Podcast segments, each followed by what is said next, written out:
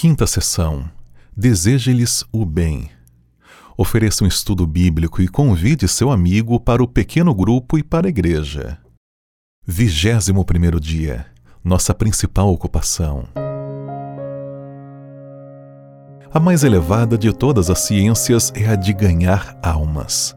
A Ciência do Bom Viver, página 398. Nossa ocupação principal é ganhar almas. Cristo disse: Portanto, ide, ensinai todas as nações, batizando-as em nome do Pai, e do Filho, e do Espírito Santo, ensinando-as a guardar todas as coisas que eu vos tenho mandado. E eis que estou convosco todos os dias, até a consumação dos séculos. Todos somos exortados a cooperar com Cristo e a obedecer à comissão evangélica. Somos enviados para pregar o Evangelho a toda criatura e isso não será realizado a não ser que ensinemos aos homens as grandes verdades da revelação. Somos chamados para o trabalho de casa em casa, oferecendo estudos bíblicos, distribuindo literaturas e orando com as pessoas interessadas. As mulheres, da mesma maneira que os homens, podem empenhar-se nessa obra. Os jovens e até mesmo as crianças podem ensinar também a palavra de Deus.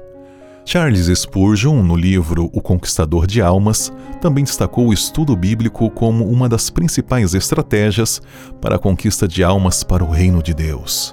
Para ganhar uma alma para Deus, você precisa cumprir cabalmente o ID de Cristo. Precisa instruir seu amigo de oração através de um estudo bíblico, de modo que ele conheça as boas novas da salvação em Cristo Jesus.